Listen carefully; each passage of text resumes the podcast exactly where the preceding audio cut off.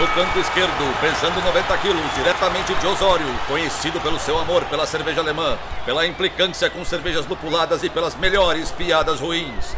Henrique sem prestígio, Boaventura. No canto direito, pesando 73 quilos, diretamente de Iraí, o príncipe do azedume, confeiteiro das pastry stouts, senhor das cajuminâncias, Estevão Careca Quitó. Vocês estão prontos? Começa agora o Braçagem Forte!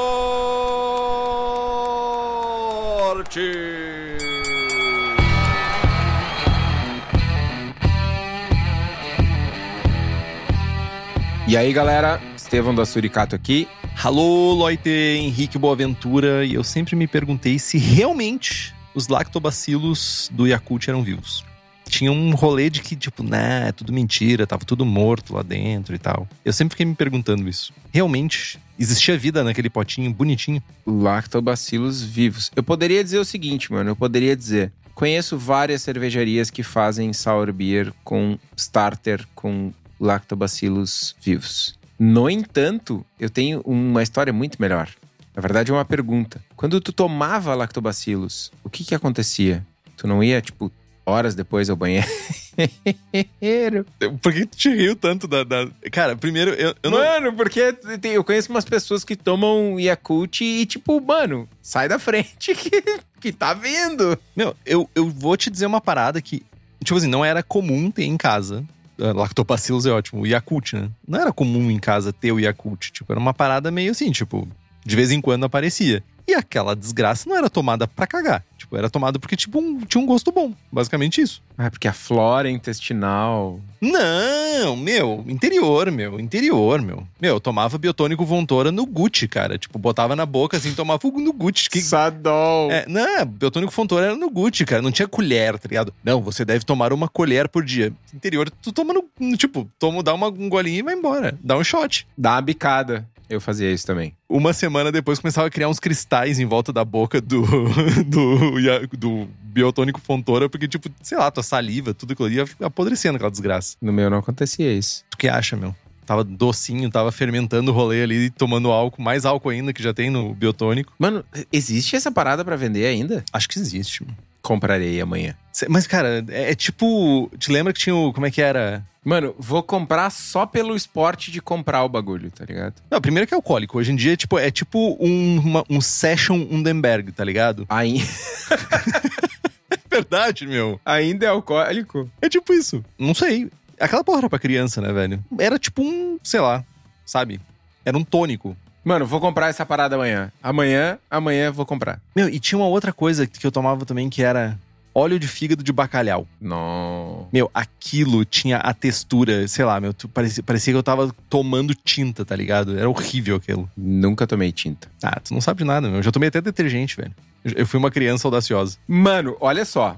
Tu tomava Sadol, tu tomava Yakult, tu tomava Biotônico Fontoura, Eu tomava biotônico Fontoura, Sadol não. tu tomava tinta. que mais de lixo tu tomava? Mano, e tu vem falar de pastry stout, mano. De uma ceva desenhada pra ser uma sobremesa líquida. E tu vem me dizer que tu tomava tinta, velho. Mano, só perdi o respeito, velho. Tu tá só assim, da maneira que tu falou, Perdi o respeito. Da maneira que tu falou, parecia que eu sentava na mesa, abria uma lata de tinta e, tipo, sei lá, botava no copo e ficava degustando, tá ligado? Tipo, eu só provei em algum momento da minha vida, tá ligado? tá, isso te faz um cara melhor agora, velho. Vai te deitar, velho. Ah, menos pior, pelo menos, tá ligado? Tipo, não. É porque eu tomava tinta. Nossa, óleo de fígado de bacalhau, biotônico fontoura. Eu fazia um blend aqui. Cara, eu não sei, meu, tipo. ah, Mano, só não, mano. Fazia não algum fale sentido mais. na época, meu. Não, Os, não. os anos 80 não, eram, tipo, somos sobreviventes. Essa é a grande verdade. Bom, eu tenho gravado que o Henrique tomava tinta e que, né, telhado de vidro. O que, que tem a ver eu tomar tinta com tomar pastry stout? Mano, é que tu, tipo, senta no teu troninho. Ai, sou superior. Ai, pastry stout isso, pastry stout aquilo. Ai, porque eu não gosto de cerveja doce. Não, porque tinta deve ser amargo, né? Não me lembro. Ele pensando. Eu é o não me lembro. de tudo. não lembro, não. Mas, tipo, tá, beleza. Fiz, cometi erros na minha vida. Isso faz com que eu não possa mais criticar a cerveja, é isso? Isso te dá um telhadinho de vidro e faz com que tu tenha que ser mais humilde. Meu, eu tenho muito mais telhado que- de vidro do que ter bebido tinta, tá ligado? Baixa a tua bola, jovem. Conte-me mais sobre isso. No final das contas, a gente chegou no. do- a gente tava falando do Yakult. E eu só me liguei. Olha que parada bizarra. E pra ver como a mente voa longe, né? Eu nunca me liguei muito dos lactobacilos do Yakult versus os lactobacilos que a gente usa no mundo da cerveja. Até que um dia eu tô lendo a Beer Wrong. E daí Gordon Strong, nosso quase brasileiro presidente do BJCP, né? Ex-presidente, né? Ex-pós. Atual, não sei. Juiz do BJCP, então. Pós. Vou demover ele da posição dele, juiz do BJCP. e ele dá uma receita de chatarina sour e diz assim: Não, porque tu acidifica com Yakult. Daí eu assim, ó, caiu uma ficha. Daí eu liguei, daí tudo fez sentido na minha vida, tá ligado? Tudo, criei uma sinapse gigantesca na minha cabeça e eu assim, ó, fez sentido. Eu só lembrei disso, assim, também dá mais munição pro tô. Entendido. Tenho munição. Tô aqui fazendo sinapses das pedradas que eu vou te dar no futuro. Ih, meu, eu te contei umas histórias bem pior da última vez que eu te encontrei. Ah, mas né? Quem nunca? Era só pra mim aí, não tinha outras pessoas acompanhando, né? Mas estamos aqui, programa 122, vamos falar sobre lactobacilos. Eu ainda não fiz a piada, mas eu vou fazer. Ou lactobacilos vivos, de preferência, né? Porque são necessários que estejam vivos. Mas antes de entrar no assunto, nesse assunto tão fermentecível, conta aí, Kitó. O que, que você tem feito dessa sua vida? Bom, vamos lá. Cara, tenho feito poucas coisas. Na verdade, tem três novidades. Finalmente, depois de uns dois, quase três anos, vou produzir novamente a Palessauro. Bem, saudade dessa cerveja. Bah, Saudade dessa cerveja. foi a segunda cerveja sour que eu tomei na minha vida. Quer dizer, quarta, se eu for contar que eu tomei as três que tinha da Whey. Lembra da, das, ceva- das sours da Whey? Sour Me Not. Sour Me Not era Acerola, graviola e ola, morango. alguma coisa. Mariola, talvez. Não, morango, graviola e, e acerola. A acerola era a melhor e eu me lembro de tomei essas três e a quarta cerveja foi a Palessauro. Me lembro da latinha até hoje. Cara, então, meu, essa ceva é uma ceva super emblemática da Suri, super emblemática na minha vida, assim. Foi a primeira ceva que a gente produziu num momento. A gente abriu a empresa, começou a produzir com a Heilig, ganhou a segunda melhor cervejaria do país em 2016, uma renca de medalha, e aí a gente teve um problema lá com a Heilig, onde. Eu acho que eu nunca contei essa história aqui, mas foi um lance ruim. Não vou ficar aqui remoendo mágoas do passado. Eu nunca contei essa história. Vamos continuar assim. tu deu toda a atenção que tu ia falar, cara. Eu só queria dizer isso. Pois é, é isso, mano. Eu posso dizer que eu tenho uma mágoa sem falar mal dos caras, tá ligado? Pode. Ele tem mágoa. Fica a dica. Explorem isso, pessoas. e depois disso, a gente ficou de março de 2016 até agosto sem produzir fora do mercado. E aí a gente voltou pro mercado com a Palessauro. E aí produzimos ela ininterruptamente de 2016, do meio de 2016 aí até 2018, 2019. Ela não é collab, é uma ceva Suri. É straight, straightforward. É. Até tava conversando com umas- uns amigos e curioso que esses dias eu fiz uma live falando de Catarina Sauer com o Di Martino na, no perfil do Science of Beer. E algumas pessoas, tipo, ah, olha só, o Kitó, o cara do lúpulo falando de Sour. E eu, tipo, não, mano, vocês chegaram atrasados no rolê, mano. Eu, eu sou o cara das Sours. Sempre fui. Eu, né, a Suri entrou no mercado com três Sours e uma Pumpkin Ale. Sempre fomos conhecidos por fazer Sours e era uma dificuldade, inclusive. Demos uma atenção grande para IPAs e tal, no pós, porque IPA vende mais que Sour, ponto, né? Então a gente precisava dar um buscar um pouco do terreno perdido, mas cara, eu, é, o- rei do azedume é, é uma riada real. Cara, a Palessauro é uma das selvas que me trouxe mais alegria lá em 2016. Foi muito foda, a gente ganhou, acho que eu contei aqui no podcast já, que a gente ganhou ouro em 2016 como American Sour. A gente ganhou bronze e ouro na mesma categoria. Ganhamos ouro e aí a prata foi do Samuel, acho que com a Funkin' Sour. Não, Funkin' Sour era da Tupiniquim. Enfim, uma selva da bode. E aí, tipo, eu descendo do palco todo, tipo, feliz que eu ganhei o bronze. E aí o Samuel passou, tipo, ah, ganha prata, não sei o que. Eles chamam a gente de novo, a gente passa na frente do palco comemorando e, tipo, sobe no palco, tipo, chupa. Ganhamos duas medalhas na categoria mais foda do mundo. E é isso, assim, é, ouvi hoje que a Palessauro foi a primeira sour boa de muitas pessoas em Porto Alegre. E que era bem comum a galera tomar sour, contamina sour, tomar selva ruim, zoada, e ter um preconceito fudido, e aí chegar e tomar uma Palessauro e tipo, nossa, que selva boa. Me permita um adendo. Eu acho que a Palessauro foi a primeira sour acessível e não acessível financeiramente. O que, embora não. Até porque barato nunca foi, né? É, nunca foi barato beber cerveja artesanal. Mas ela era acessível no sentido de, tipo assim, ela tinha acidez, mas ela não era aquele mundo de acidez. Tipo, ela, ela era uma entrada para as pessoas. Então, tipo, tinha um pouco de pale, de uma pale ale, uma American pale ale, com um pouco de sour, e, tipo, conseguiu unir duas coisas que as pessoas gostam, sabe? Tipo assim, uma que as pessoas gostam e a outra que as pessoas queriam provar, na verdade. Mas eu não vou ficar te elogiando. Obrigado, mano. E é isso, o Palessauro é tá voltando. Falei das IPAs, né, que a gente tinha um, um terreno a cobrir aí. Tá voltando também a Meu Ego é muito maior que teu, que é talvez a Reis IPA mais premiada em Blumenau. Ganhou ouro em 2019 e prata em 2020. E, mano, tô empolgadaço porque diz a lenda, vou deixar no ar aqui pro Eugênio, mas diz a lenda que nessa ceva eu vou usar um Citra 2021. Fica a dica. Eugênio, Fica a dica, eu fico o gancho, né? dá teus pulos. Dá teus pulos, velho.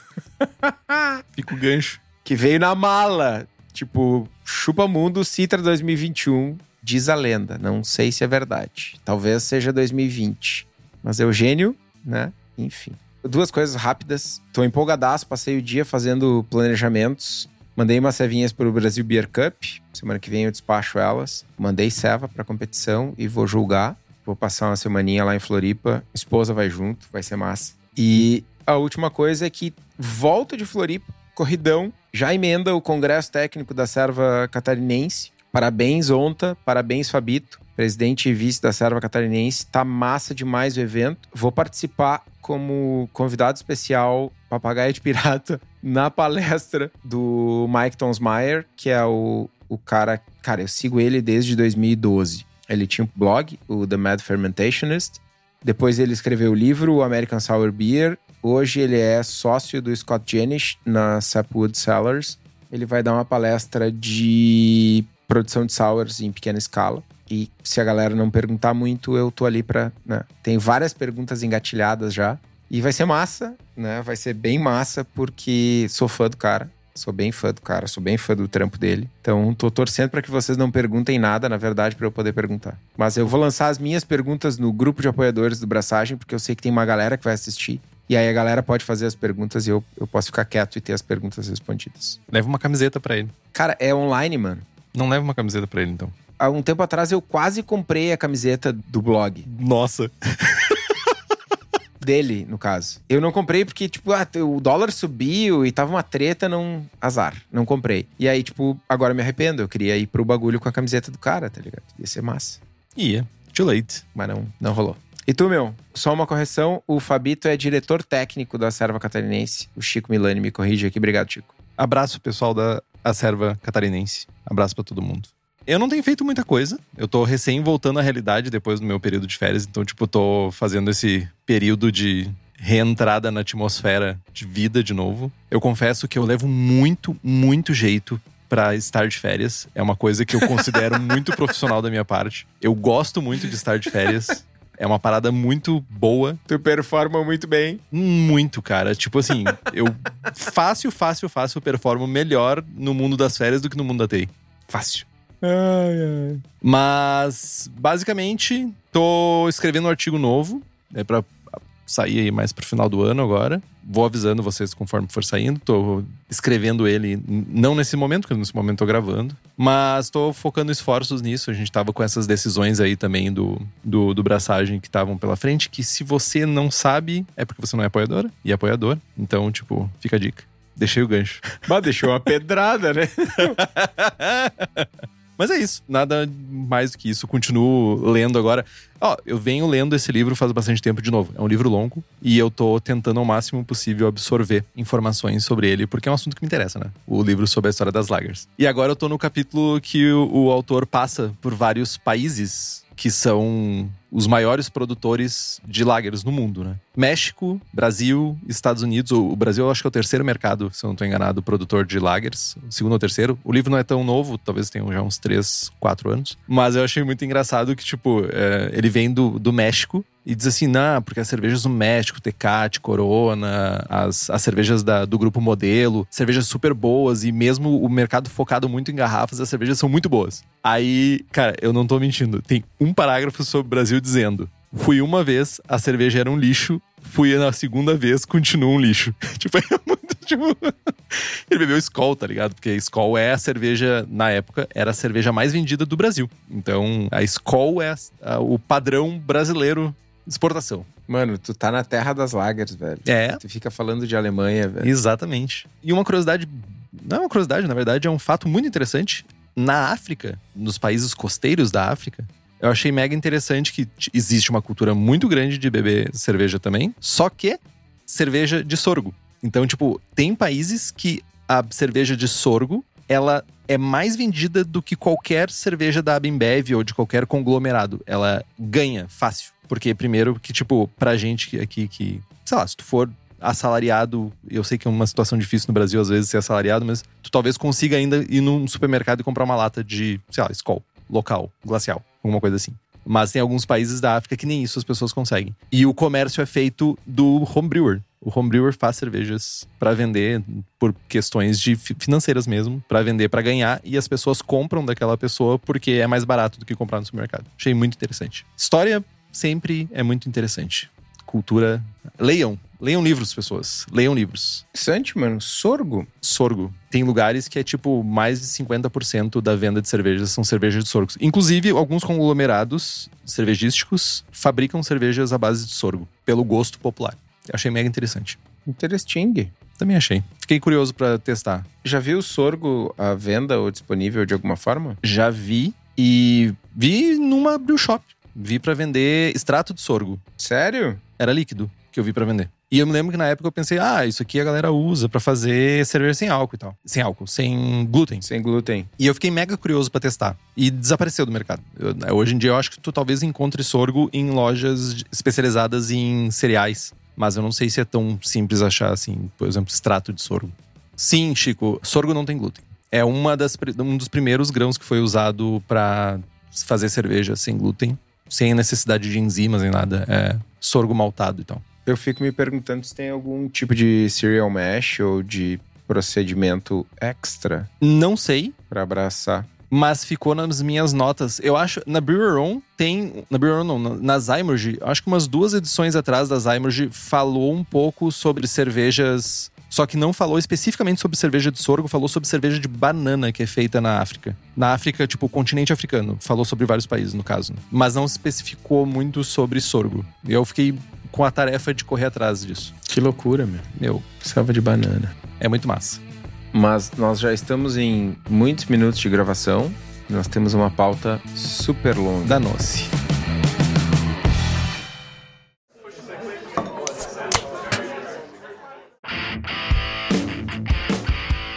Lactobacilos, conhecidos também como lacto.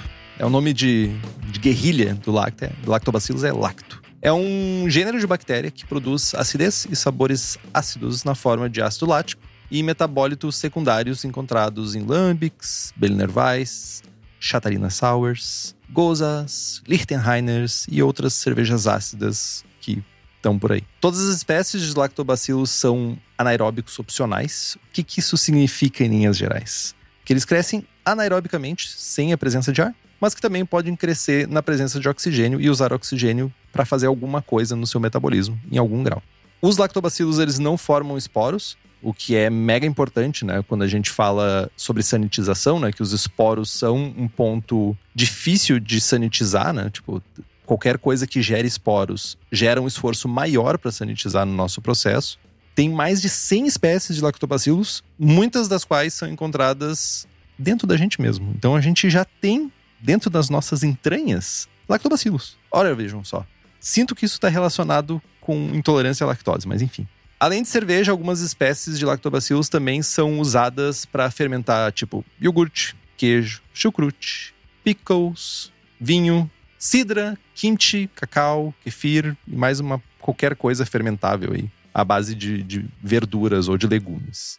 E, além de tudo isso, essa discussão já estava ocorrendo em algum nível, ou em alguns níveis, né? No nosso grupo de apoiadores e apoiadores do Braçagem Forte. Que além de estar tá tendo essa discussão há mais tempo e fazendo perguntas e também se ajudando nesse processo de fermentar com lactobacilos, né? Podem assistir a gravação ao vivo e sem cortes. E também participar de sorteios, merchans exclusivos e tem o prazer inenarrável, inesgotável, indelével de receber um sticker de bom dia do Kitó. Esse é, é, as pessoas só entram no grupo por isso, só para ter acesso a esses stickers. Uma fonte infindável de stickers, diga-se de passagem. By Sérgio. By Sérgio. Obrigado, Sérgio. Então faça como Bruno Cauê, Carlos Poitoevan, Diego Bilieri, o Felpe, Felipe Ulécio, José Coelho Alves, Guilherme Prado, Christopher Murata, Luiz Henrique de Camargo, Marcelo Arruda, Miguel Eduardo Reis, Thiago Gross e Wellington de Oliveira Ferreira e nos apoie pelo link do Apoia-se, que é o apoia.c barra abraçagem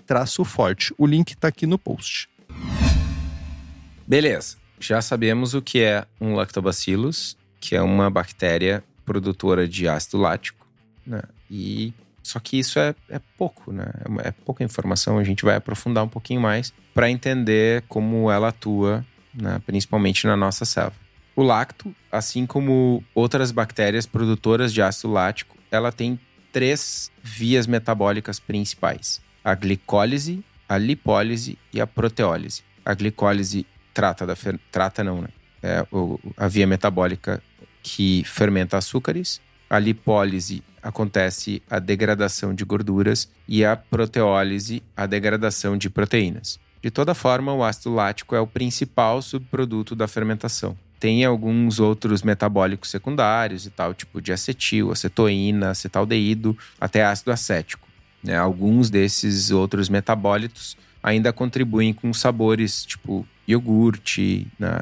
características sensoriais que podem também estar presentes na cerveja. A via da lipólise é um ponto importante, ela contribui muito pouco para o sabor. Já a proteólise produz aminoácidos que podem ser posteriormente convertidos em vários álcoois, aldeídos, ácidos, ésteres e até compostos sulfurosos, né? e muitos desses compostos contribuem com vários sabores de tudo que é produzido com a fermentação lática, inclusive a ceva.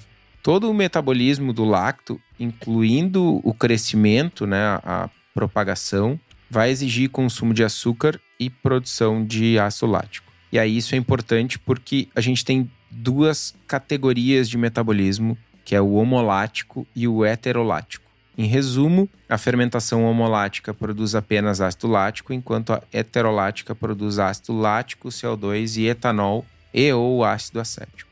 Por que, que isso é importante? Bom, o metabolismo homolático é descrito como a célula que quebra uma molécula de glicose e produz duas moléculas de piruvato, que vai ser reduzido a duas moléculas de ácido lático. Nessa fermentação homolática, o lacto ele vai quebrar hexoses, ah, glicose, frutose, galactose, que são os açúcares mais comuns no mosto. Já o metabolismo heterolático é descrito como a célula que quebra uma molécula de glicose em uma molécula de CO2, uma molécula de fosfato de glicerol... Ah! uma molécula de fosfato de gliceraldeído e uma molécula de fosfato de acetilo. A molécula de fosfato de gliceraldeído é reconduzida a uma molécula de lactato e o fosfato de acetilo é reduzido a uma molécula de etanol ou uma molécula de ácido acético em vez de etanol, dependendo do seu ambiente de crescimento. Por que, que isso é importante? Porque em alguns casos existe o temor, a possibilidade de os lactobacilos produzirem álcool em vez de ácido lático e, principalmente, produzirem ácido acético ao invés de ácido lático. O que todos vocês sabem pode ser um problema se né, for de uma intensidade alta, enfim, tiver uma característica sensorial presente. E só antes de passar a palavra para o Henrique, falaremos mais de proteólise na sequência. Estamos a 42 minutos sem falar molécula. Molécula. Só queria dizer isso. Os lactobacilos estão divididos em três categorias, tá? Os homofermentativos obrigatórios, eles realizam apenas fermentação homolática. E, portanto, no seu processo, né, o, o produto é somente ácido lático. Um exemplo de homofermentativo é o Delbrueck, lactobacilo delbrueck, que ele vai produzir somente ácido lático. Heterofermentativos obrigatórios, que são. Eles realizam apenas fermentação heterolática e, portanto, no final das contas, eles vão produzir ácido lático, CO2 e etanol. E às vezes ácido acético em vez do etanol. Então vai variar um pouco aí do tipo do lactobacilo, né? Exemplos desse lactobacilos, a gente tem o Brevis, Brevis, Brevis, Brevis. Eu vou, não fiz piada. Fiquei quieto. E o Buchneri também. E tem também o facultativamente heterofermentativos. Cara, é um muito trava-língua o nome desses rolês, cara. Que são homoláticos quando tem uma abundância de carboidratos, mas também podem realizar fermentação heterolática quando os carboidratos não são abundantes e na presença de oxigênio. E aí um exemplo disso é o plantarum e o casei, que eu lembrei, lactobacilo casei shiroda. É o do Yakult, não? Azei Shirota, Yakult. Isso aí. Boa. Ba mano, o Giovanni tá on fire, velho. Ele já tinha lançado uma piada ótima mais cedo. E agora ele veio com outras, sejam breves. Meu chapéu. Cara, temos um discípulo de Henrique Boaventura entre nós. Assim eu, eu tô aí pra espalhar isso pelo mundo. Vamos lá. Um ponto importante tolerância ao álcool e ao açúcar. Os lácteos, eles geralmente são tolerantes ao álcool e a altos níveis de açúcar. No entanto, concentrações muito altas afetam o metabolismo das células, concentrações muito altas de açúcar, principalmente, afetam o metabolismo por pressão osmótica. Né? A tolerância ao álcool depende tanto da cepa quanto do substrato de crescimento. Né? A tolerância ao álcool geralmente é maior quando a glicose ou amido ainda estão disponíveis. Tem um estudo bem interessante que avaliou 31 cepas de lacto e todas elas cresceram efetivamente a 4% de álcool. Todas elas continuaram crescendo a 10% de álcool, mas algumas já começaram a apresentar dificuldade. E aí a 12%, quase nenhuma, e 16%, tipo, o bicho pegou. Né? Em geral, eh, o lacto brevis e o lacto plantarum são as mais tolerantes a altas concentrações de álcool. Cara, eu já. Eu ia dizer que eu já acidifiquei cervejas muito alcoólicas, mas não nesse processo. Eu ia falar coisas erradas. Eu realmente ia perguntar o limite. A gente tá falando do limite é 12 para essa, pelo menos para grande parte, para não dizer a maioria dos lactobacilos? 10 é um, é um ponto importante, mas aí é que tá é a atuação dele em um ambiente alcoólico. Normalmente, quando a gente está falando de produzir cervejas ácidas, a gente não acidifica na presença de álcool, né? Entendi. Por exemplo, estou fazendo uma hipoteticamente, uma fermentação somente com lactobacilos, por exemplo. Estressando essa fermentação com lactobacilos até o limite de consumo de açúcar para chegar no limite de álcool. E lembrando, a gente está falando especificamente de uma que gera álcool, né? E algumas variedades que não geram álcool. É, não, ela vai parar de atuar antes de chegar nessa faixa alcoólica. O exemplo aí seria: vou tentar acidificar uma cerveja, não mais um mosto, ou um mosto fermentado já, ou parcialmente fermentado. Ou uma fermentação que ocorre ao mesmo tempo com Saccharomyces e com Lactobacillus, por exemplo. Exatamente. Fiz um inóculo simultâneo, é um bom exemplo. Entendi, interessante. Buenas. Tolerância ao lúpulo, né? A gente ouve falar bastante sobre o lúpulo ser bactericida, né? Basicamente, ele mata coisas que a gente não quer que estejam na cerveja. E existe vários fatores em jogo, né, para ter uma tolerância ao lúpulo por parte dos lactobacilos, né? Para tornar um pouquinho mais complicado, a, a, essa tolerância ela é indutível em muitas espécies de lactobacilos, tá? Isso significa que uma cepa aparentemente suscetível pode se tornar resistente, né? Por cultivo em doses cada vez maiores. E uma cepa aparentemente resistente pode se tornar suscetível após algumas propagações em um meio sem lúpulo. A gente já sabe que o lúpulo contém vários compostos bacteriostáticos, alfa-ácidos são os mais bem compreendidos, mas tem muitos outros compostos, como ácidos beta uma série de polifenóis, tipo xantorrumol, e até mesmo alguns óleos aromáticos, tipo o rumuleno, que tem um efeito inibidor para os lactobacilos. Inibidor não quer dizer matar, quer dizer cessar atividades, perfeito? Quer dizer inibir parar atividades. É melhor do que matar.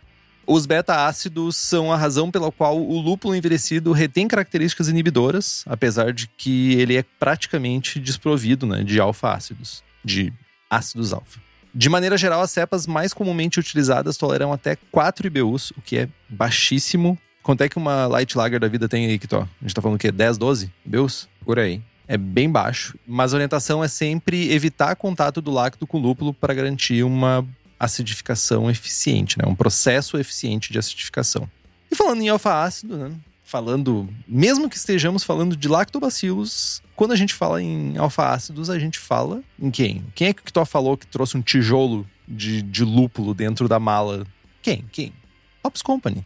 Hops Company é uma empresa especializada em fornecer lúpulos selecionados diretamente das fazendas para cervejarias no Brasil. Eles visitam os produtores, buscam novas variedades e lotes que se destacam sensorialmente. E caso você tenha interesse em usar um dos seus maravilhosos lúpulos, a Hops Company tem contato através do Instagram ou da página da empresa também, que é o hopscompany.com. E lá no Instagram deles tem umas maravilhas de foto, por exemplo, esse tijolo cortado com expondo todo o lúpulo, todos aqueles óleos essenciais maravilhosos que eu fiquei com muita vontade de testar aquilo e passou.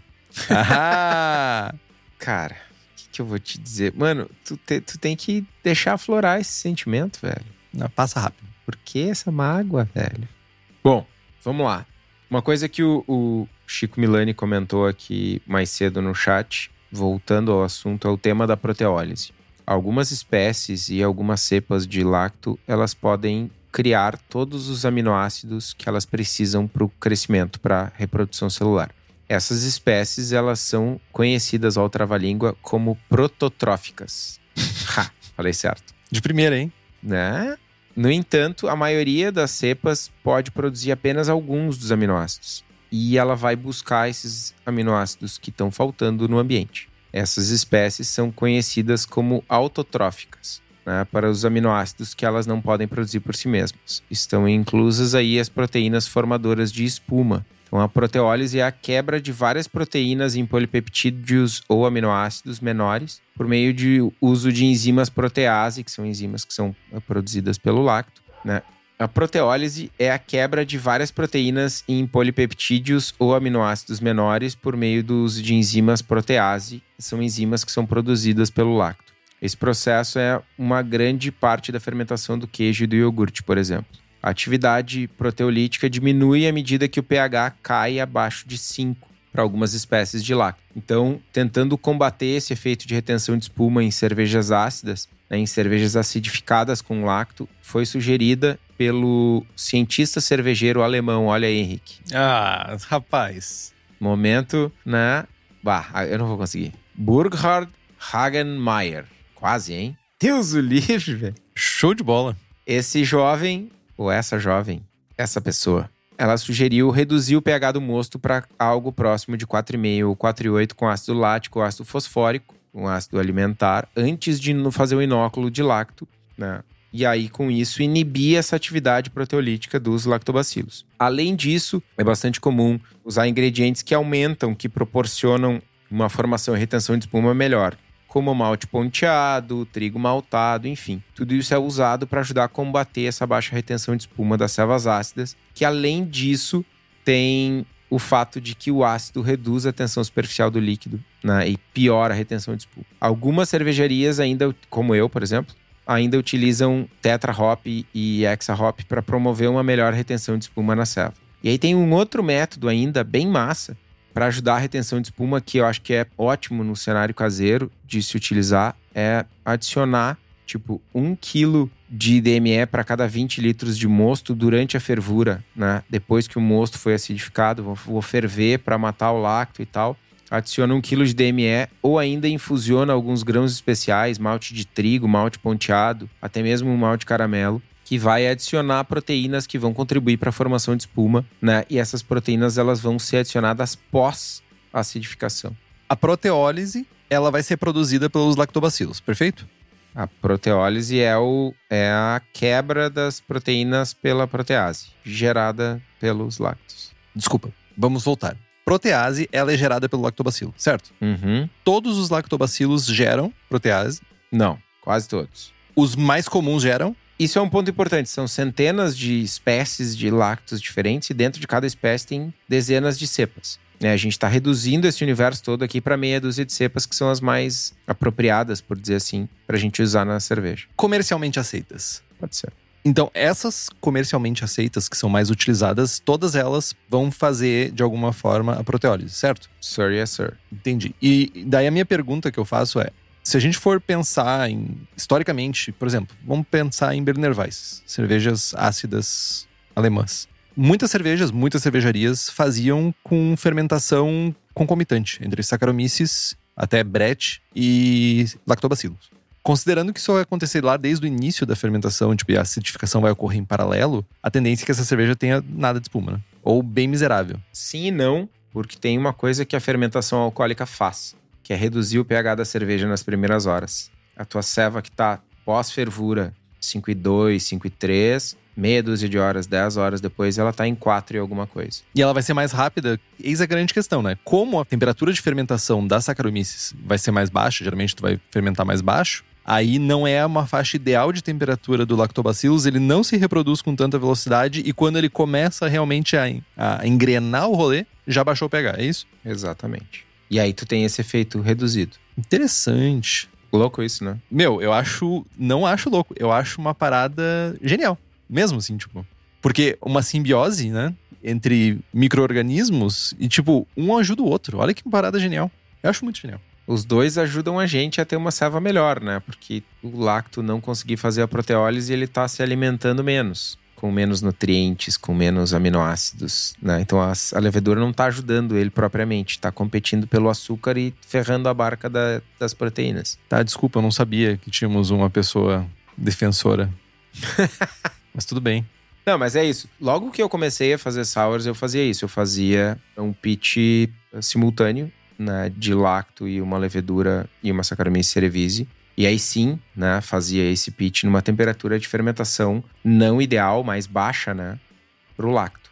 Fazia aí 22, 20, 22 graus. E aí isso faz com que o lacto atue mais devagar e por vezes, inclusive, ele não gerava uma acidez tão intensa, né, não acidificava tanto por conta da temperatura, por conta de ter a competição. O próprio Jamil fala: ah, se tu quer uma ceva mais ácida, faz o pitch de lacto um dia antes e depois faz o pitch de Saccharomyces. Quer uma cerveja pouco ácida, faz o pitch de Saccharomyces e um dia depois faz o pitch de lacto. Por exemplo, né, para quem usa copitch. É, eu levantei esse ponto porque lembra que eu fiz a, a Berliner Weiss e tu tomou ela e tu até falou, tipo, ah, tá legal, mas ela não tá tão ácida quanto eu esperava que ela tivesse. E ela foi feita usando um processo histórico, né, de, de fabricação, que é, lógico, histórico pero não mútil, porque eu botei tudo isolado, né? Mas eu fiz com lactobacillus, fiz com Brettanomyces e fiz com Saccharomyces com inóculo ao mesmo tempo. Iniciei, e, tipo, seguindo o histórico, iniciei numa faixa de temperatura mais baixa e deixei subir. Então, tipo, vai, tá tudo casando com o que tu tá falando, sabe? Tipo, deixei subir, daí provavelmente quando o lactobacillus começou a realmente trabalhar, já estavam num pH mais baixo e levou um mês, talvez até mais, Pra realmente ter um pouco de acidificação, assim, tipo, apesar de que, como tu mesmo falou, não foi tudo que podia ser, mas pra começar a ter uma presença de acidificação foi quase um mês. Faz muito sentido, mano. Ponto interessante pra galera que tá pensando em fazer copit. Cara, e, e é isso, né? Tem vários métodos, tem várias maneiras, tem várias estratégias que a gente pode usar para fazer a acidificação da nossa selva. Né? Isso vai ser tema. A gente tá nessa agora, né? É, como é que é? Arrasta para cima, não sei o quê. É, vai ter um próximo episódio falando de processos de acidificação, né? Hoje a gente vai falar mais do lacto em si. Falaremos rapidamente sobre processos de acidificação, só para dar algumas dicas. Mas voltando ao que eu estava falando, essa dica de adicionar maltes pós-fervura faz muito sentido, né? Uma dica ótima. Essa dica de adicionar grãos especiais pós-fervura aí é, é a gente adiciona proteína na pós-lacto. E falando em fervura, seja no fogareiro, seja na beer maker, quem tá com uma promoção imperdível é a cerveja da casa. Estamos no mês da Black Friday. Black Month. Que bonito. Durante o mês de novembro, a cada semana, diferentes equipamentos terão descontos imperdíveis para a gente começar a produzir serve em casa ou até mesmo para dar um upgrade nos nossos equipamentos. A gente pode pagar em até 12 vezes sem juros ou ganhar 5% de desconto extra pagando à vista via depósito ou Pix. É só acessar o site cervejadacasa.com black month, M-O-N-T-H. Para quem é da região metropolitana de Porto Alegre, pode dar um pulo no espaço da Cerveja da Casa, na rua Paracatu 220, no bairro Igara, em Canoas. E lembrando que as receitas do Braçagem estão lá: American IPA, Double IPA, Haze IPA, American Porter, Goza, Ordinary Bitter e Rauch Beer. Usando o código Braçagem Forte, tudo junto e minúsculo, tem 5% de desconto, pagando à vista mais 5. Corre lá, garante tua receita, garante teu equipamento. Lembrando, importantíssimo, é promoção de verdade. Não é essa papagaiada de tudo pela metade do dobro é desconto mesmo. O Daniel é ponta firme, pode confiar. E comprem bem, aproveitem. Sabe uma coisa que é muito. Eu gosto muito do que a gente faz, né? Já devo ter mencionado isso. Eu tô aqui me divertindo com pessoas que, tipo, estão espalhadas pelo mundo, literalmente. Temos o Alan aí diretamente do Japão e Brasil inteiro. E, tipo, as empresas que nos apoiam também, tipo Cerveja da Casa, Nevtec, Hops Company, a galera troca mensagem com gente na é brodagem total, assim, sabe? Tipo, o Daniel escuta esse programa. Ele vai ver essa gravação e eu vou tô mandando um abraço pro Daniel. Porque é muito massa. Tipo, ah, escutei lá e, tipo, vem comentar sobre o programa e vem comentar sobre a gravação ao vivo e tal. Tipo, é muito massa. Eu só queria falar isso aqui. Porque é legal. Abraço a todo mundo aí.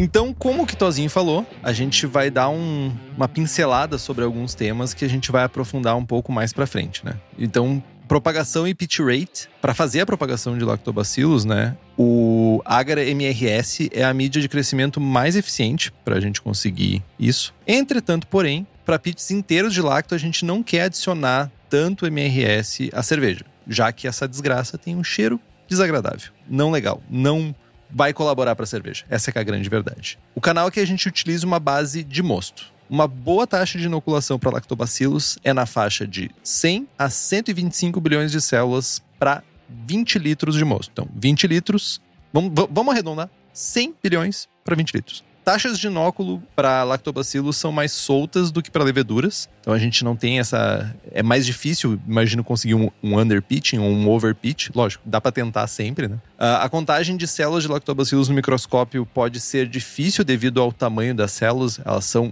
drasticamente menores do que as Saccharomyces. E é muito comum utilizar volume para fazer estimativa de pitching, né? De taxa de pitching para lactobacilos. Tipo, uh, meio litro, um litro para 20 litros de mosto. Então não é mais 100 milhões de células. É um litro para 20 litros. Um litro para 20 litros. Ou 0,5 para 20 litros. Enfim. Taxa de crescimento que ocorre em um starter é altamente variável, depende muito do meio inicial, contagem real de células é desconhecida, a menos que a gente possa fazer essa contagem de células. E lembrando que a contagem é um pouco mais difícil, precisa de um microscópio né, mais potente para a gente conseguir fazer a mesma coisa que a gente faria com um microscópio menos potente para Saccharomyces. A taxa de crescimento ideal é de 1 a 2 bilhões de célula por ml. Com isso, apenas 100 a 125 ml de starter fresco de lactobacillus para 20 litros de mosto vai fazer com que a gente consiga atingir uma acidez desejável, né, o que a gente quer,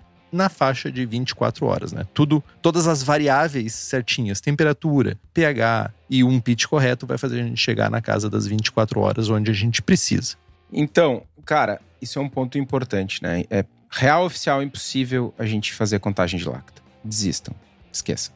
E aí a gente, no máximo, pode comprar um sachê né, de lacto que a gente sabe o que a gente estima a quantidade de lacto que tem. E aí, dependendo do meio que a gente vai fazer uma propagação, a gente vai ter essa taxa de crescimento ideal que varia de 1 a 2 bilhões. Então, se a gente usar uma conta rápida, né, numa taxa de reprodução ideal, 500 milhões de célula por ml, a gente vai ter 400 ml de starter para 20 litros. Ou se a gente tiver uma taxa de reprodução baixa, tipo 100 milhões de células por ml, a gente vai ter um starter de 2 litros para 20 litros de mosto. Né? Então, Se a gente não consegue determinar a taxa de crescimento nem a, a contagem de células, faz sentido a gente dosar de meio litro a um litro de lacto para 20 litros de mosto. Lembrando que se a gente tiver um underpitch muito grosseiro, a gente não vai ter uma produção, uma super produção de off-flavors. O que a gente vai ter é que a acidificação vai acontecer de uma maneira um pouco mais lenta e eventualmente ela vai acidificar um pouco menos. Por outro lado, se a gente fizer um overpitch, a gente também não vai ter uma produção bizarra de off-flavors, muito pelo contrário, a gente vai ter uma acidificação super rápida e vai acidificar um pouquinho mais. Trazendo um pouquinho da minha experiência aqui, a gente meio que achou o volume de starter e uma taxa de crescimento adequada para o nosso processo. O que, que a gente busca? Fiz a mostura, bracei, botei a cerveja no tanque às 17 horas da tarde. Inoculei. O momento ideal, perfeito, mágico para eu chegar no pH de 3.4, que é o que eu miro sempre, seria às 8 da manhã do outro dia. Das 17 às 8 da manhã são 15 horas. Eu consegui chegar num tamanho de starter com um meio que, só eu fazer o inóculo às 17 às 8 da manhã, eu tenho 3.4 de pH. Teus fermentadores são de 500 litros, se eu não estou enganado. 600 e 300, isso? 300, 600 e 1000. 300, 600 e 1000. Vou usar o de 300, por exemplo. Qual o volume do pitch que tu faz para 300 litros? Pentelésimo de litro. Um pentelésimo de litro? É, eu faço um litro para mil litros. Um litro para mil litros? Um litro starter para mil litros. Tá, um litro decantado? Ou de, me, me, ajuda a entender. Então, um litro. O, o, no, o starter, a gente vai falar depois, mas tu não decanta ele. É um litro. Um litro starter para mil litros. Faço, né, propago, só que aí o que eu mudo, enfim. Aí a gente tá entrando num, num detalhe de processo, né? Mas vamos lá eu compro sachês de 50 bilhões de células. Ah. E aí eu vou fazer um starter para 300 litros, eu uso um sachê e propago meio litro. Vou fazer um starter para 600 litros, eu uso dois sachês e propago 700 ml, entendeu? Ah, vou fazer mil litros, eu propago três sachês e é um litro e pouquinho. E assim, tô sendo franco. Eu não fico medindo 100, um litro ou um litro. Ah, cara, é um litro, entendeu? Porque se o meu pitch é um pouquinho maior ou um pouquinho menor, sabe, não tem essa precisão toda. É em torno de um litro para mil litros de safra. É, eu fiz essa pergunta porque a gente fala para um meio caseiro, 20 litros de moço, a gente tá falando de um litro, não um pitch de um meio litro a um litro. Cara, é, são dois sachês. Tu não precisa nem fazer starter, saca? Sim. E um sachê comprado na farmácia de manipulação. Dois sachês custa, sei lá, 10 pila cada sachê. Interessante.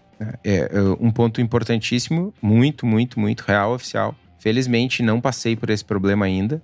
O Chico Milani traz aqui no, no chat: ah, a propagação de lacto é só cuidar da contaminação. Sim, eu já vi cervejaria uh, fazer um starter de lacto, adicionar o lacto no tanque a 33 graus e no outro dia, tipo, chega lá e o airlock tá, meu, bombando. Parece uma tobata, tá ligado? Parece um tratorzinho. E o extrato foi-se embora porque tinha uma contaminação cruzada com outra levedura. É, isso é ruim. Aí tem mil maneiras de tratar, né? Tem um troubleshooting para isso. Mas a gente fala no outro episódio. Outra pergunta rápida aí que alguém fez aqui no chat, deixa eu ver rapidamente. O Chico também. O Chico é o rei da pergunta, velho. É, ele pergunta se eu faço o pitch no fermentador. Faço no fermentador por controle, por liberar a panela, por não gosto de fazer na panela, sou preconceituoso. Sempre fiz no fermentador desde, sei lá, primeira sala, talvez a segunda. E bazar. Mas é isso. Bom, mas se vocês quiserem realmente fazer starter né, para propagar lacto em casa para usar para 20, 40 litros, usando o método que a gente vai falar daqui a pouquinho, dá para usar 100 ml, 150 ml de starter para 20 litros de ceva. Não, de forma alguma precisa chegar em um litro. O Chico pergunta como eu mantenho a temperatura. Os tanques são. É mais fácil manter no tanque porque ele tem. Ele é isolado, né? Tanto no tanque quanto na geladeira, na bombona, eu entro com o mosto um pouquinho mais quente. A temperatura. Eu uso o lacto plantarum e a temperatura ideal dele é 32. Eu entro a 34, 35, 36, dependendo da época do ano. Tipo, se for no verão em Porto Alegre, é capaz de eu entrar a 31 e deixar esquentar, tá ligado? É, eu ia dizer mais fácil. Mas no inverno, cara, perde meia dúzia de graus, assim, nos dias mais frios. Então é bem de boa, né? Eu já usei aquecedor, controle, não sei o que, cara. Hoje eu só entro na bombona. a 36, 37. Uma coisa que eu faço, eu deixo a geladeira aberta, né? Deixo ela desligada, aberta mais tempo para ela homogeneizar a temperatura com o ambiente. Bota a bombona mais quente ali para dentro, aquele, ela vai trocar esse calor extra dos 32 aos 36, digamos. Ela vai trocar essa energia com a geladeira, vai aquecer o ar e, e o material da geladeira e vai manter. E no outro dia tá 31, 32. A fermentação de lactobacilos, né, por lactobacilos, ela gera calor, ela vai gerar um, um calor que preocupante para um controle de tipo de subir a temperatura? Não, não, muito pelo contrário. É, o, o desafio é manter a temperatura alta. Ah, ok. Porque ela não, não tem capacidade de, de subir a temperatura. Vamos lá. Talvez gere alguma energia que seja dissipada na forma de calor, mas a troca de energia com o ambiente é maior. Então, por mais que eventualmente tu esteja gerando algum calor, alguma energia térmica, né? Por conta da fermentação, tu está perdendo energia térmica para o ambiente mais rapidamente. Então, na prática, não funciona. Mas falando em fermentação, as melhores leveduras a gente encontra na Levtech, inclusive lactobacilos. Além de leveduras para cerveja, a Levtech tem bactérias, brete, leveduras para outras bebidas como hidromel, cidra, whisky, cachaça e tem um atendimento incomparável. Para ti, que é profissional, a Levtech oferece ainda mais de 50 tipos de levedura, consultoria em boas práticas de fabricação, controle de qualidade, montagem de laboratório, treinamento de pessoal e banco de leveduras. Então entra lá em levtech.com.br e faz as tuas compras. Falei, falei, falei do starter. Vamos dar os créditos a quem merece. Outro trava-língua. Vai, esse eu não vou conseguir. Samuel. Ai. Não, não. Eichmann. Eichmann. Eich, não, tem um L ali. Eichelmann. Eichelmann. O jovem da Eureka Brewing Blog. Samuca. Samuca da Eureka Brewing ele realizou uma série de experimentos, inclusive bem interessante para quem quiser entrar no Eureka Brewing Blog lá e dar uma olhada. Ele testou diversos, diversas mídias, diversos meios de propagação de lacto e ele chegou numa receita baseada em DME que produz uma densidade celular muito alta, muito semelhante ao agar MRS. Né? Tem, fornece as taxas de crescimento ideais para lactobacilos. Para quem é do grupo de apoiadores, já, né, a gente já ouviu a gente repetir essa receita umas quantas vezes lá no grupo. É uma receita para um litro, tá, de starter. São 900 ml de água, 100 ml de suco de maçã integral, sem conservantes. Esse aqui é, tem que ser o suco de maçã puro sangue aqui, é, né? É 100% maçã. Não tem conservante, não é maçã. Não venham, me venham com misturado com água e não sei o quê. 100 gramas de DME. A receita original do Samuca era uma pá de carbonato de cálcio. Alguns testes depois, outras pessoas entraram no rolê e perceberam que dava para usar menos, coisa de 2 a 5 gramas de carbonato de cálcio por litro de starter. Ferve tudo isso, né? joga no Erlen, ferve tudo, resfria para 32 graus e inocula lacto plantarum ou lacto da sua preferência, em torno de 50 bilhões de células, sem agitação, sem oxigênio, sem, né, sem stir play, sem nada disso. Para o lacto plantarum, o ideal é 32 graus. Né? Tem cepas de lacto que o ideal é mais alto, a temperatura ideal é mais alta, é 38, é 40. Né? No do plantarum é 32. Deixa esse starter quietinho por 24 horas, ele não produz CO2, né? E aí a maneira importante, né, a maneira de saber que esse starter está pronto, já ocorreu a reprodução que a gente queria, é que o líquido ele vai começar a limpar na superfície, é quase, ele vai clarificando na parte de cima. Grosseiramente falando, quase como uma separação de fase, assim. Tem uma parte do líquido que está mais translúcida, está mais límpida na parte de cima e a parte de baixo ainda está um pouco turva. Esse é o ponto que o starter está ficando pronto, né? Uma maneira de controlar a temperatura é usar uma caixinha de isopor. Entra com o mosto um pouco mais quente, a 36, 38 graus. Lembrando que a gente está falando de uma massa muito menor. Né? A gente está falando de um litro de mosto, que é diferente de, por exemplo, 50 litros de mosto numa geladeira. Né? Então, entra um pouquinho mais alto, a 38 graus, né? e deixa a caixinha de isopor fechada. Ela vai diminuindo a temperatura ao longo das 24 horas. Ou para quem tem uma pipoqueira, dá para deixar em banho-maria aí 24 horas bem de boa. Meia hora antes de inocular, agita tudo isso para ressuspender o lacto né? Lembrando, muito importante, o carbonato de cálcio ele não deve ser adicionado na cerveja. O efeito dele é um efeito tampão.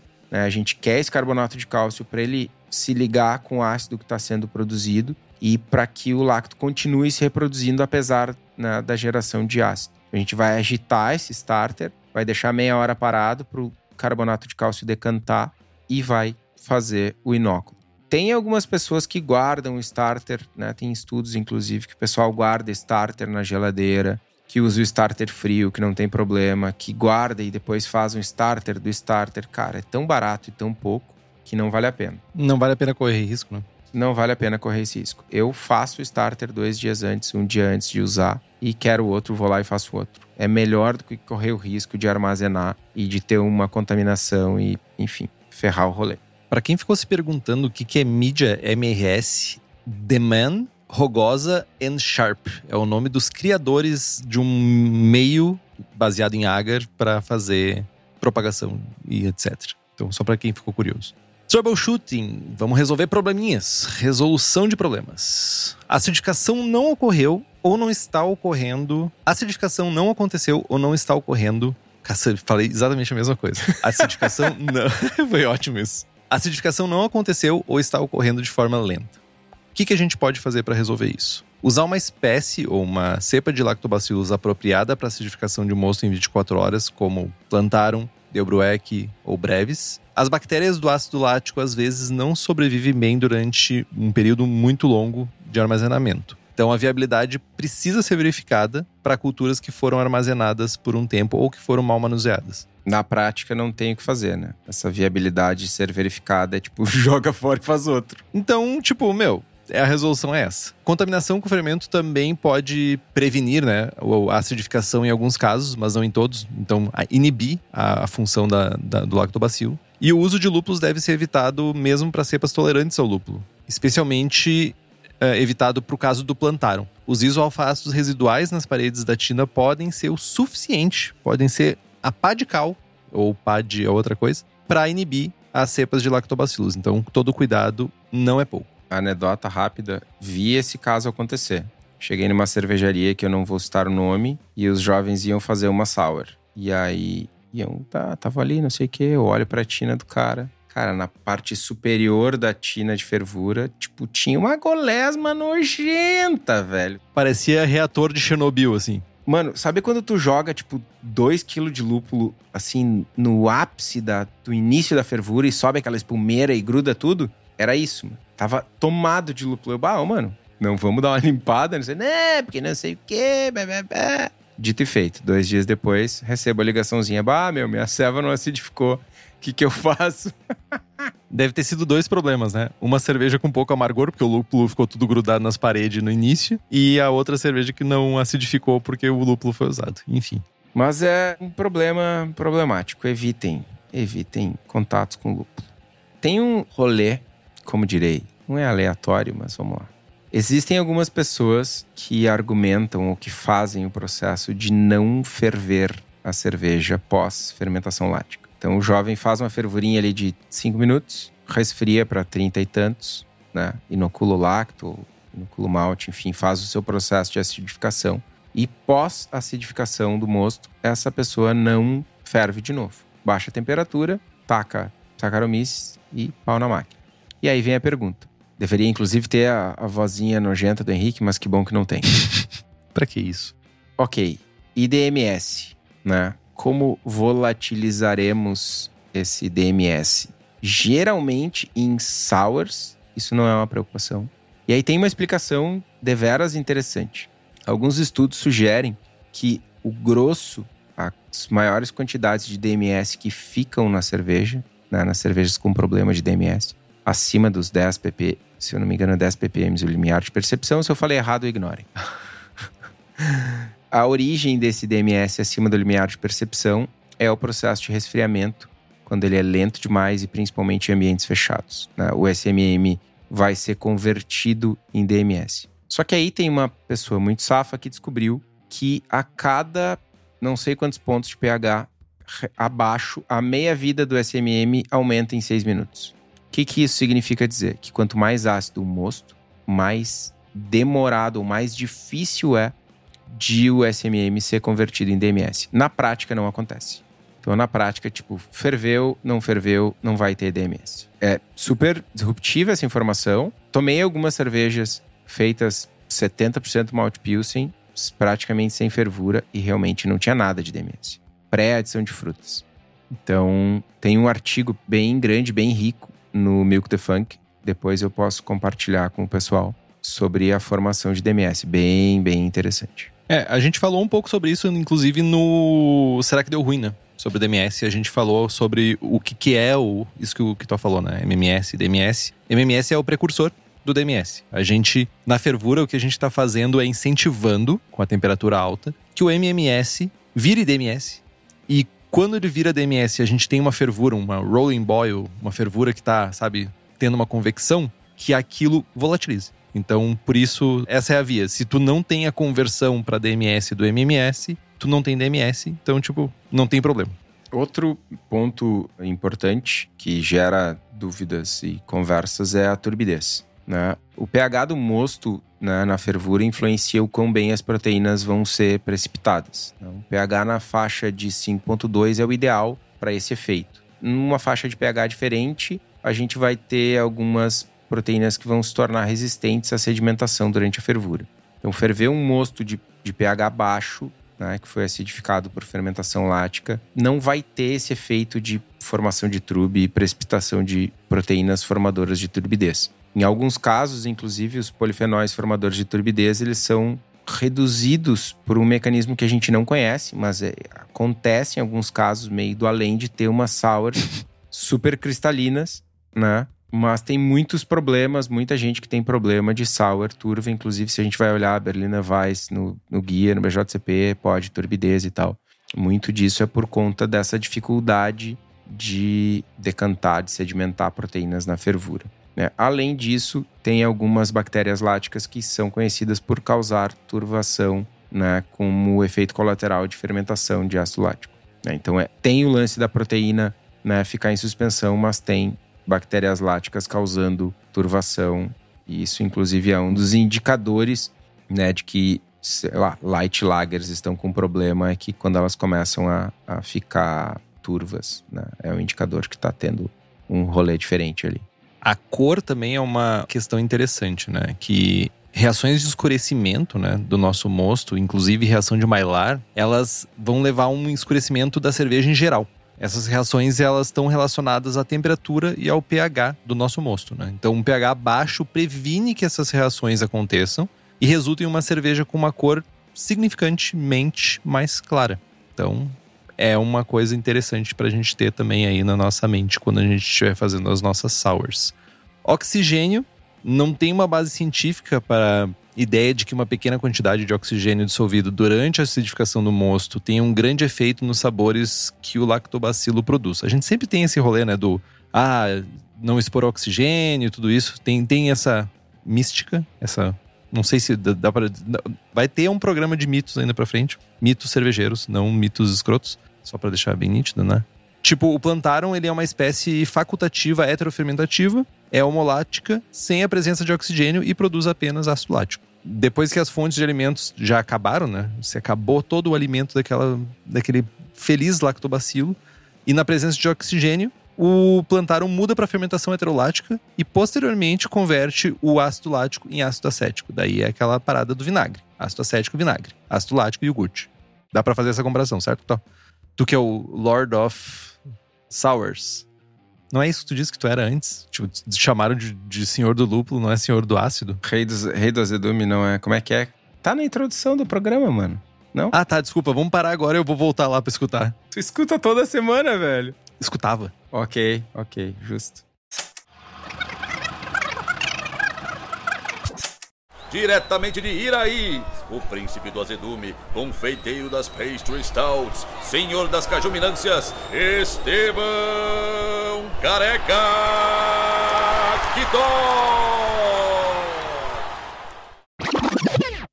Em ambientes laboratoriais, a conversão de ácido lático em ácido acético só aconteceu quando a glicose não estava mais disponível.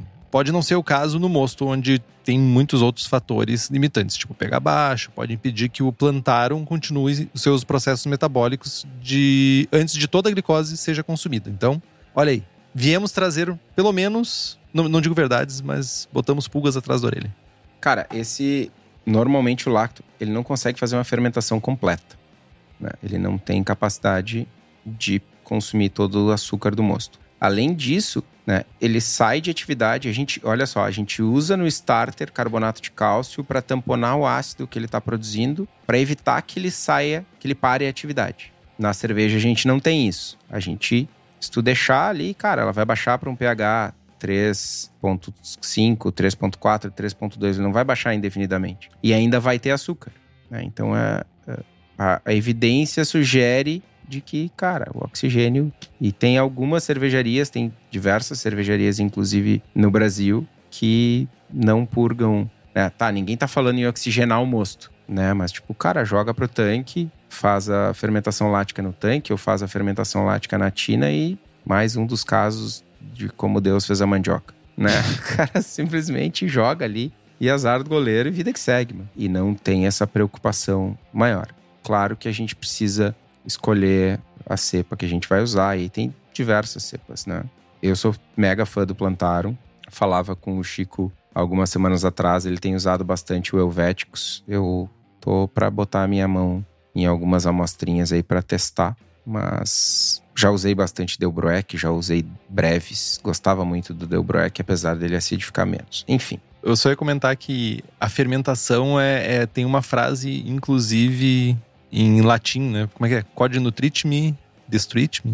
Como é que é? Alguma coisa assim. Que é tipo, latinzeiro, velho. o que me nutre me destrói. Tu já tem meu cachorro latindo aqui, agora é tu aí, latindo, velho. Porra. Aí é foda, né, cara? Agora é a hora que entra o efeito. Mas é, tipo, o que me nutre me destrói, né? Tipo, é muito isso, né? Tipo, a, a própria. O próprio alimentação do lactobacilo vai acabar matando ele, ou vai acabar inibindo ele. Na Saccharomyces a mesma coisa. Tipo, é, é bem interessante isso. E falando em Saccharomyces, não, não falaremos de Levtech, porque já falamos. Mas o reaproveitamento de levedura é algo que muita gente pergunta, né? Em geral, a gente não recomenda reutilizar a levedura. A atenuação cai de 6 a 10% a cada nova geração. Tem alguns relatos de uma galera reaproveitando o Frente Saison sem problemas. Mas, cara, não, só não. Não reaproveitem, né? Siga as dicas. A ceva já é tão barata, tem tão pouco malte, não tem lúpulo. Agora tem a dica do lacto barato. Tipo, só não. Não. E pra quem ficou curioso e quiser ler um pouquinho mais, a gente recomenda dois livros. O American Sour Beer, do meu brother. Não é meu brother ainda, mas vai ser. Ha! Mike Tonsmeyer. E o Goza, Brewing a Classic German Beer for the Modern Era, Era, era do Fall Allen, que é o que eu tava lendo, que eu achei meio chatinho. Pronto, falei. Real oficial. Real oficial chatinho, nem historicamente é útil. Ah, velho. É. É. Entendi. Não terminei de ler ele ainda, mano. Só pra tu ter uma ideia. Parei no meio do caminho. Não pode parar. Não, não. Eu digo que eu não deixo livros pela metade. Tu acabou de deixar. Não. Eu não terminei ainda, não- minha vida não encerrou. Eu pretendo voltar. Li uns sete livros no meio do caminho, mas voltarei. Entendi.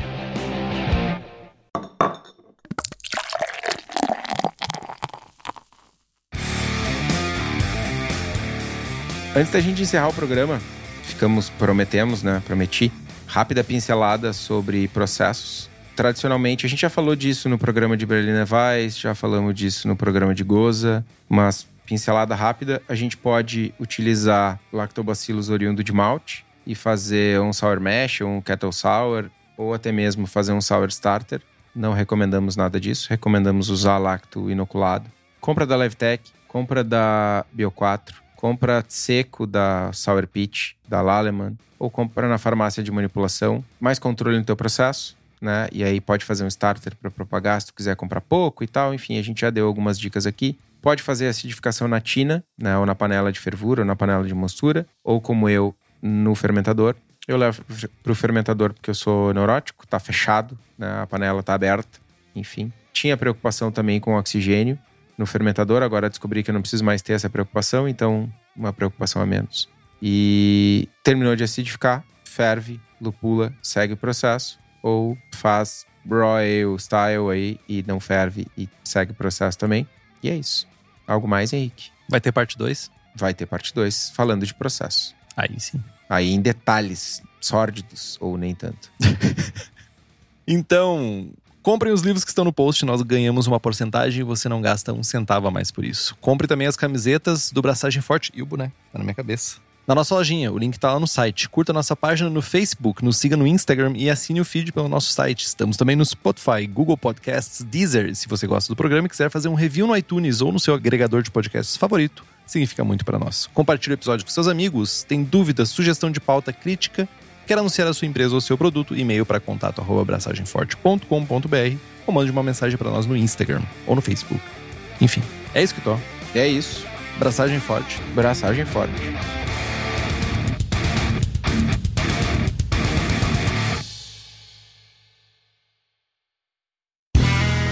Este podcast foi editado por Play Áudios.